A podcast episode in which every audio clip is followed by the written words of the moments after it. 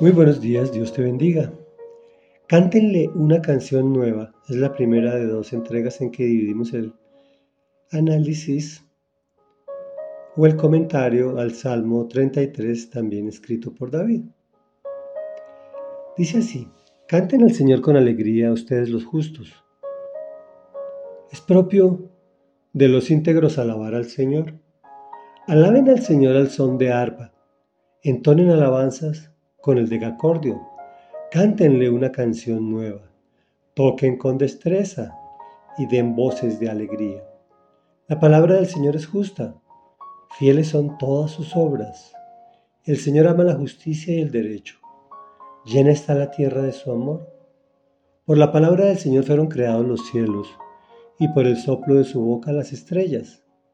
Él recoge en un cántaro el agua de los mares y junta las vasijas los océanos.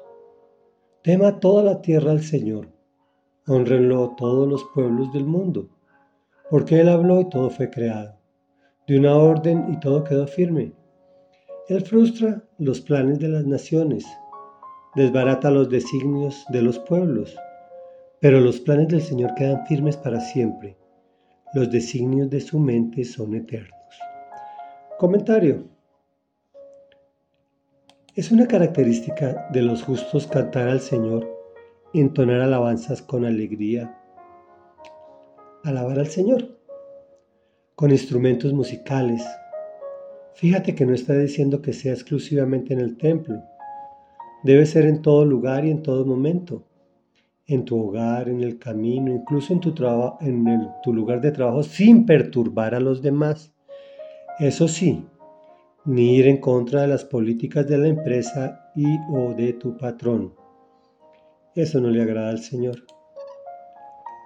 David nos muestra dos atributos de la palabra de Dios. El primero es que es justa, que es fiel, que está enmarcada en la justicia y el derecho. Es decir, que es clara y que todos tienen acceso a ella. Por otro lado, nos muestra su poder creador, el cual nace de su amor es por ello que creó los cielos y las estrellas y todo lo que está contenido entre ellos. Asimismo nos instruye en el temor y la honra para el Señor, lo cual está en el mensaje al inicio del Salmo con cánticos y alabanzas, porque Él habló y todo fue creado de una orden y todo quedó firme. Esa es la razón de nuestra alegría, que Él nos ama y todo lo creado es por Él para nuestro disfrute que finalmente es para Él mismo, pues nos ama como ese padre que se goza al ver a sus hijos felices, incluso hasta cuando hacen travesuras. Como es padre permisivo, consciente que se elaboren planes fuera de su buena voluntad.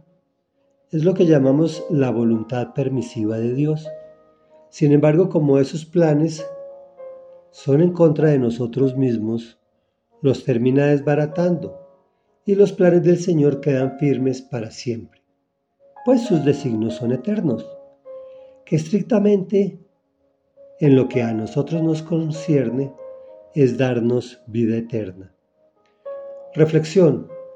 Alabemos al Señor siempre, pues como buen Padre hizo todo para nosotros y quiere que estemos en la eternidad con Él, disfrutando su presencia. Oremos. Amado Padre de la Gloria, bueno y maravilloso, grande y majestuoso eres, Señor.